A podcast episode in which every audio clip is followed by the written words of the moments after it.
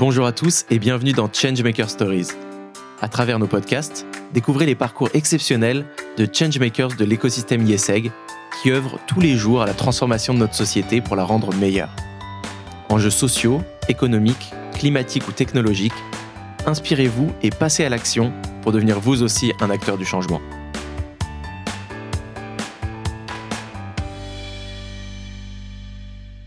Bonjour à tous, on accueille aujourd'hui Gabriel Hurtel et Sarah Lagargilo, qui sont diplômés respectivement de la promotion 2016 et 2017 du programme Grande École de l'ISEG.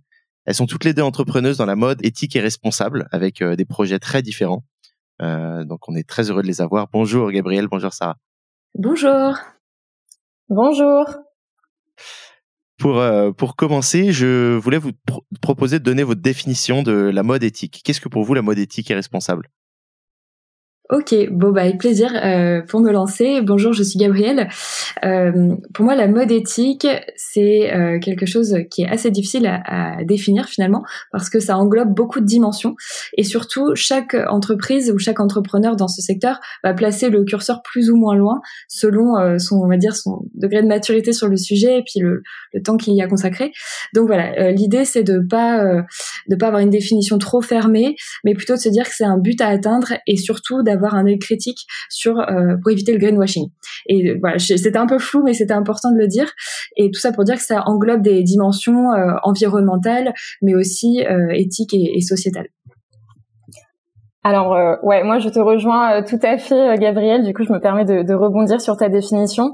Euh, je suis tout à fait d'accord avec toi. C'est vrai que il faut éviter de donner une définition trop précise parce que ça pourrait empêcher, on va dire, euh, certaines entreprises de se lancer. Euh, il faut éviter d'avoir des critères euh, trop trop restreints. Euh, pour moi, la mode éthique, c'est avant tout une mode respectueuse, donc qui va être respectueuse de l'environnement et de la société.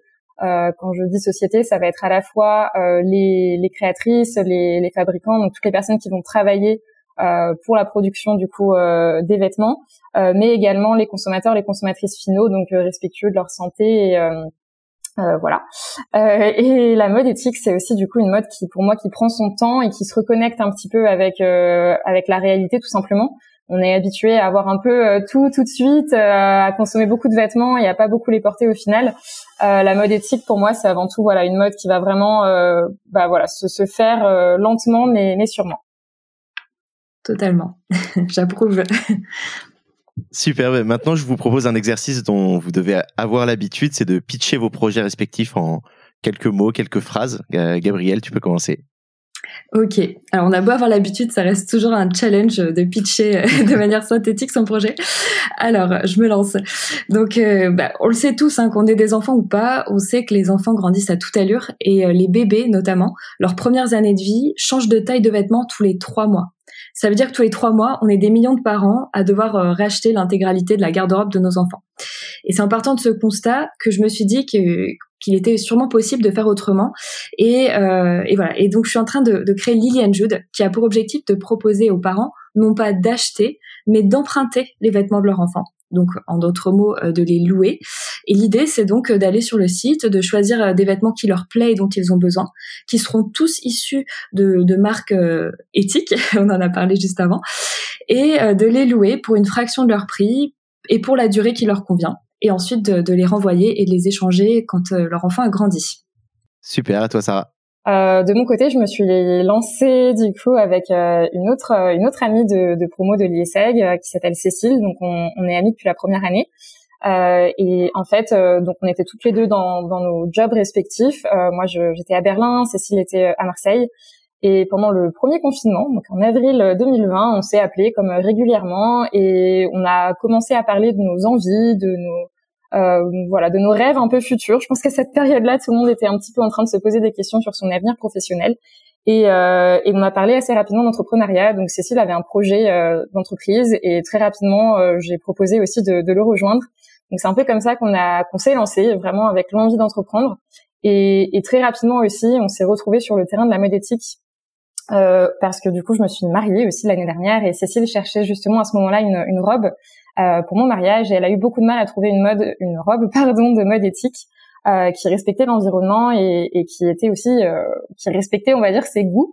Euh, donc c'est un peu comme ça que notre entreprise Célène Provence est née avec vraiment l'envie de proposer une large palette de mode éthique à nos clientes en leur faisant vraiment gagner du temps parce qu'on s'est rendu compte quand on est dans nos jobs, quand on est dans nos vies, on n'a pas forcément le temps de décortiquer euh, les, euh, les entreprises et, et, leurs actions et, et, leurs valeurs.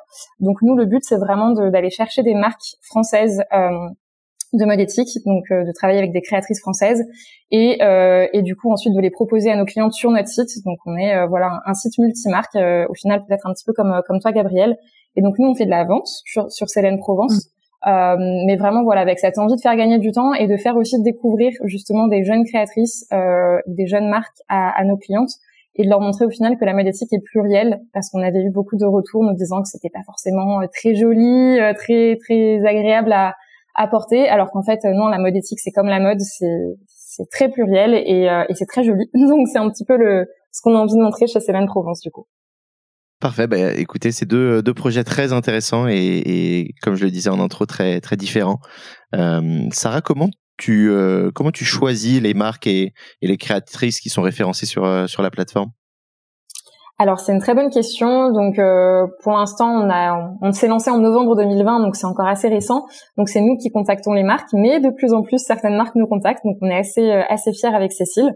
Euh, alors c'est vraiment la partie de Cécile qui va, enfin c'est vraiment le, boulot de Cécile. Elle va vraiment aller chercher des marques donc principalement sur Google ou Instagram ou Pinterest ou euh, par le bouche à oreille aussi via, via d'autres créatrices qu'on connaît. Euh, et elle va tout simplement éplucher leur site internet et vraiment vérifier leur transparence. Je pense que c'est vraiment un mot euh, clé pour la mode éthique, c'est la transparence. Euh, si une marque se revendique éthique ou par exemple revendique le Made in France sans pouvoir vraiment le prouver et le détailler, en général il y a un petit souci. Euh, donc nous voilà chez Céline Provence on va vraiment euh, éplucher les sites des marques, essayer de comprendre exactement où elles fabriquent leurs vêtements, dans quelles conditions, par qui, euh, dans quel type d'atelier? Est-ce que c'est un atelier qui va être certifié? Est-ce que les vêtements vont être certifiés? On va vraiment essayer de comprendre tout ça. À partir du moment où on a un certain nombre d'informations, on va prendre contact avec la marque pour essayer d'en savoir plus. Et ensuite, dans un deuxième temps, si on se rend compte qu'on a des valeurs communes et qu'on peut avoir la même vision de la mode éthique, on va leur faire signer une, une charte éthique du coup pour rejoindre ensuite notre, notre site. Euh, et si jamais on se rend compte que sur le site de la marque, quand on fait nos recherches, on a peu d'informations, on va pas aller plus loin. Euh, parce que pour nous, une marque transparente, euh, c'est quand même mieux. Et une marque qui ne dévoile pas euh, certains secrets de fabrication a peut-être des choses à cacher. Donc voilà. Donc une fois qu'on a pris contact avec les marques et qu'elles ont signé la charte éthique, nous du coup, on va vraiment travailler pour la mise en avant de, de, leurs produits. Donc on va préparer des fiches sur notre site qui détaillent tous les produits. C'est nous qui les écrivons avec notre œil pour vraiment voilà apporter une petite plus-value et pas simplement reprendre les textes des marques. Et ensuite, derrière, on va vraiment insister sur tout ce qui va être euh, communication. Et pour mettre en avant aussi au maximum euh, ces marques euh, françaises, on organise régulièrement des pop-up stores, donc des boutiques éphémères dans différentes villes de France, pour vraiment présenter aux clientes les vêtements et leur permettre de les, de les toucher. et puis dernier point par rapport à ça, c'est vrai que je pense qu'un des points communs dans la mode éthique, c'est que c'est souvent des marques qui n'ont pas de visibilité dans des boutiques. Euh, par manque de moyens, par manque de, temps, de, de personnes. Euh, donc voilà, on a aussi envie d'essayer d'être présente physiquement euh, parce qu'on sait que ça peut rassurer aussi de pouvoir essayer les vêtements euh, à l'avance. Voilà. Très bien.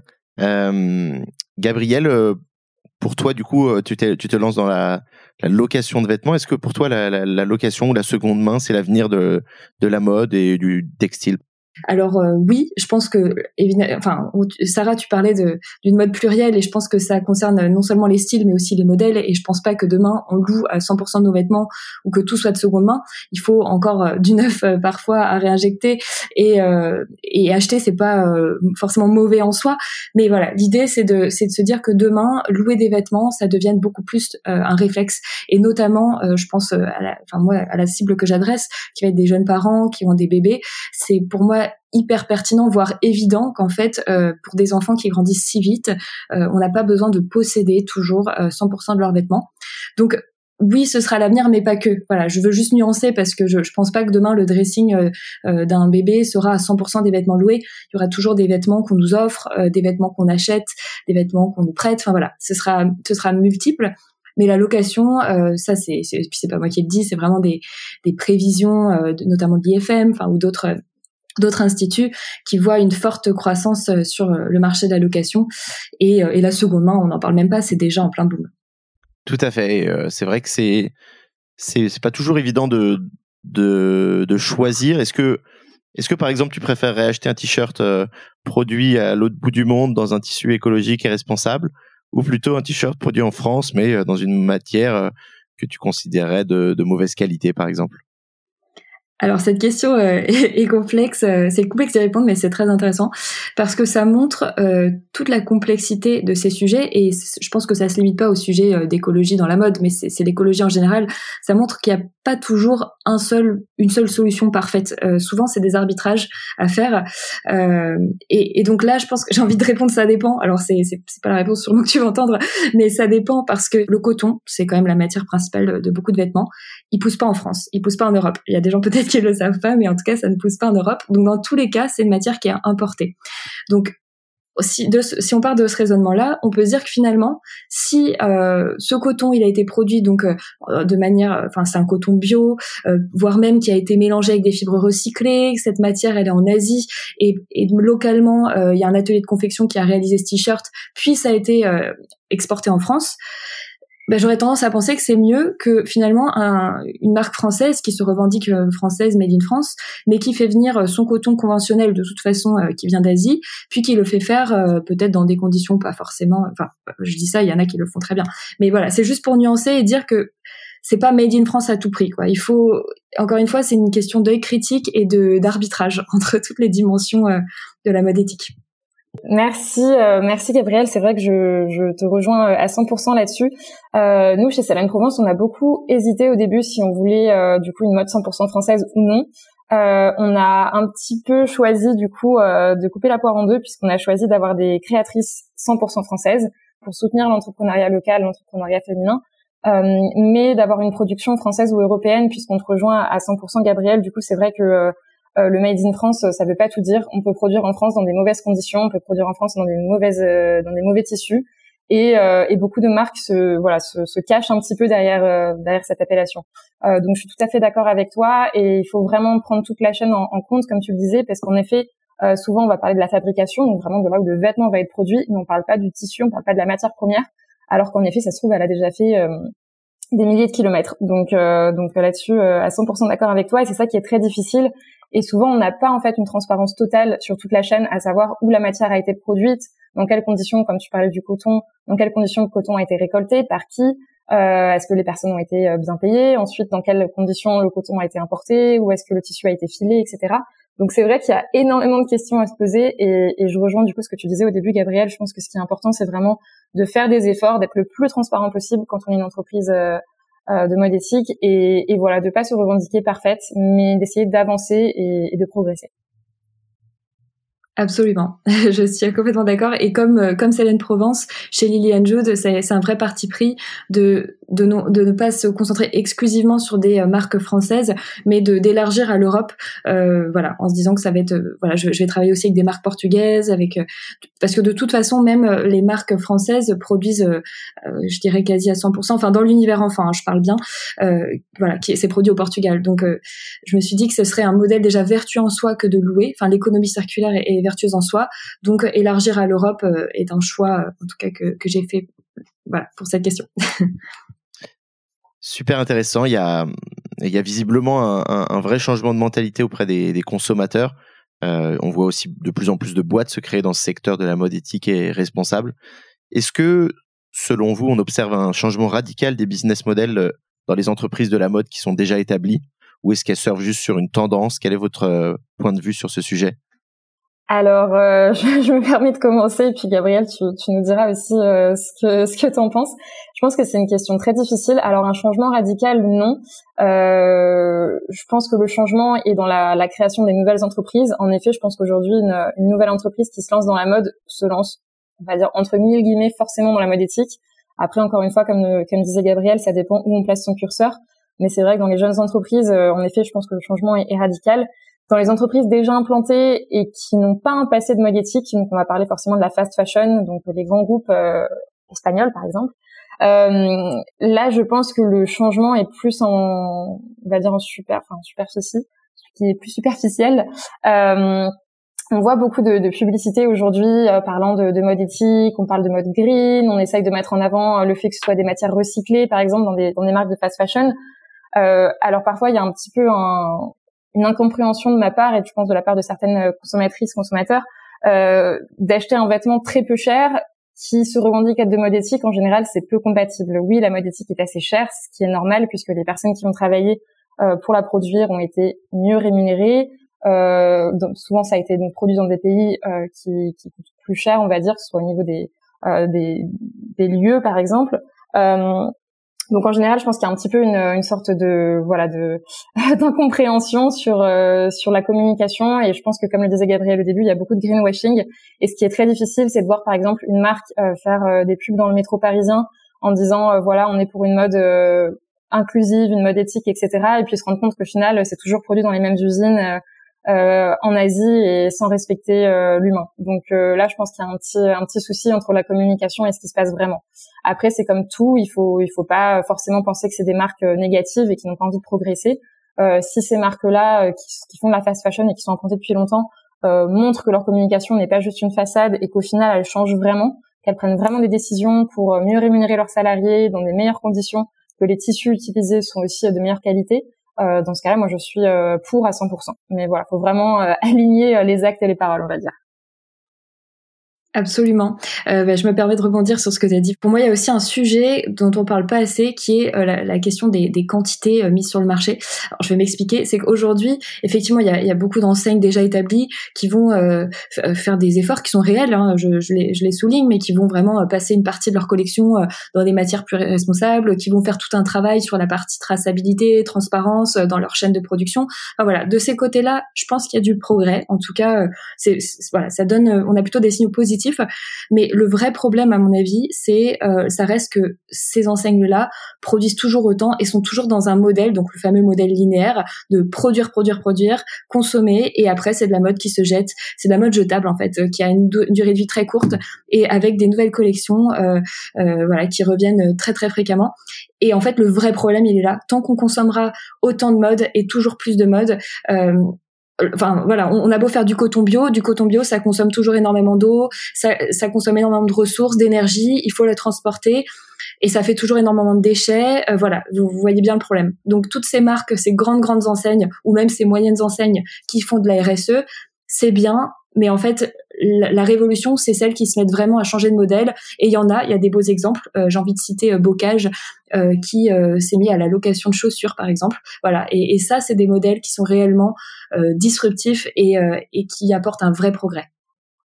Super. On, termine, on termine souvent ces interviews en, donnant des, conseils et, être, un, être ou une change maker, c'est aussi apprendre à consommer différemment. Donc, je voulais vous demander pour nos auditeurs comment on s'assure qu'une marque elle respecte ses engagements euh, et euh, en opposition à une marque qui serait faussement engagée et qui fait du marketing sans vraiment euh, agir. Est-ce que vous auriez, vous auriez des conseils assez concrets pour, pour choisir les marques qu'on doit acheter?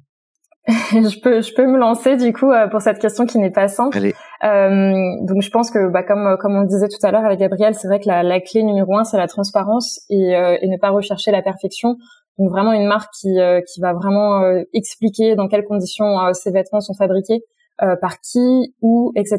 Même si c'est pas en France, même si c'est dans des tissus peut-être un petit peu moins respectueux de l'environnement, mais à partir du moment où il y a une transparence, je pense qu'il y a vraiment une relation de confiance qui se crée. Ça, c'est très important. on l'a vu avec des nouveaux comptes, par exemple, sur les réseaux sociaux dans les derniers mois, qui, qui mettaient en avant justement le greenwashing de certaines marques euh, il y a une vraie confiance qui s'est qui s'est brisée en fait entre les consommateurs et les marques et donc je pense que ça c'est vraiment le, le, premier point. À partir du moment où on a confiance et où la marque aussi montre ses faiblesses, n'hésite pas à montrer euh, que parfois voilà tout n'est pas rose mais euh, qu'elle essaye de s'améliorer. Je pense que c'est important. Euh, et puis après, comme le disait aussi Gabriel, c'est important de savoir où on place son curseur parce que euh, on n'a pas tous les mêmes envies. je pense qu'en effet, comme le disait Gabriel, au final, le meilleur la meilleure façon de, de, changer sa façon de consommer, c'est vraiment de, alors de louer ses vêtements ou alors d'acheter des vêtements, par exemple, dans des tissus euh, recyclés qui ont déjà eu une première vie, par exemple, ou juste des tissus euh, qui, euh, par exemple, des, des, chutes de tissus Euh, ça se fait de plus en plus. Moi, je, je travaille avec beaucoup de créatrices qui, euh, qui voilà, qui vont sur des marchés ou qui vont chez Emmaüs, par exemple, récupérer des tissus, euh, des, des, bouts de tissus en fait, qui n'ont pas forcément vocation à se transformer en vêtements et qui vont faire en fait un vêtement. Donc, euh, comme le disait Gabriel aussi, il faut éviter de trop produire. Donc, elles vont faire que des modèles uniques et au final, voilà, ça, c'est aussi un bon moyen de, de faire. Donc, je pense qu'aujourd'hui, pour pour pour changer sa façon de consommer, il faut vraiment voir la transparence des marques avoir confiance, essayer de décrypter un petit peu ce que les marques proposent euh, et c'est pour ça que je pense que des sites comme euh, comme Liliane Jude pour euh, pour Gabriel ou comme Céline Provence de mon côté peuvent aider dans le sens où je pense que pour Gabriel c'est pareil, on va vraiment faire les recherches en amont, on va pas accepter de travailler avec des entreprises qui ne partagent pas nos valeurs. Et donc on peut considérer qu'à partir du moment où ces entreprises travaillent avec nous, il y a un minimum de voilà de valeurs en commun. et après voilà, nous on a choisi de mettre par exemple des filtres sur notre site où on peut choisir du coup le lieu de production, on peut choisir aussi les labels par exemple, les certifications. Donc selon son, sa sensibilité, voilà, on peut choisir un vêtement plutôt produit en Europe euh, dans une matière recyclée ou alors plutôt produit en France dans une matière euh, biologique. Euh, tout dépend un petit peu de, de ce qu'on cherche, mais au moins on a toutes les clés en main pour euh, pour consommer, on va dire. J'aimerais ajouter, je, pense que je rebondis aussi sur euh, ce que je disais avant sur la question des, des volumes, on va dire des quantités. Ça reste aussi pour moi un bon indicateur en fait, parce que des enseignes qui euh, vont avoir des engagements, mais qui vont continuer à avoir donc un rythme de collection et, vous les, on, les voit. Enfin, en fait, les marques qui sortent des collections euh, toutes les deux semaines, tous les mois, euh, même voilà. Déjà, ça se remarque assez simplement. Je pense que c'est un indicateur assez parlant et surtout qui font des promotions, qui font des marques, qui font des, des soldes, pardon, des ventes privées. Enfin, je dis pas que une marque éthique ne peut pas en faire, mais voilà, c'est une question de d'équilibre, de dosage. Et je pense que c'est un bon c'est un bon moyen aussi de se rendre compte de si les intentions de la marque sont euh, réellement de, de s'améliorer ou si cette marque est sur quelque chose de en fait n'achetez que si vous avez besoin. Euh, nous on fait pas de solde parce qu'on préfère vous vendre au juste prix toute l'année ou alors on fait juste une solde vraiment une fois dans l'année. Enfin voilà il n'y a pas encore une fois une seule bonne façon de faire. Je, je prétends pas connaître cette façon là mais je dis juste que il y a un dosage à trouver et ça je trouve que c'est un indicateur qui est à la portée de tous euh, parce qu'on voilà, c'est quelque chose qui est très très parlant. Ça plus ce que disait Sarah, de vraiment savoir décrypter les labels et de, de s'y intéresser un petit peu. Eh bien, merci Sarah et Gabriel pour euh, cette réponse et ce, et ce décryptage du marché. Euh, on est ravis de découvrir aussi euh, vos deux marques et, et, euh, et, vos deux modèles. Je pense qu'en plus vous allez avoir plein de choses à vous dire après. Donc on a on a connecté deux entrepreneuses sur sur un sujet super intéressant. Complètement. Je vous souhaite beaucoup de réussite et merci encore. Merci beaucoup. Merci beaucoup à tous les deux. Merci d'avoir partagé avec nous ce moment. Nous espérons que cet épisode vous aura inspiré et pourquoi pas poussé à changer les choses à votre échelle. Changemaker Stories vous donne rendez-vous deux fois par mois, en français chaque début de mois et en anglais en milieu de mois. Alors restez connectés et abonnez-vous à notre chaîne. Changemaker Stories est un podcast YesEg School of Management et YesEg Network, produit par Echoes Studio.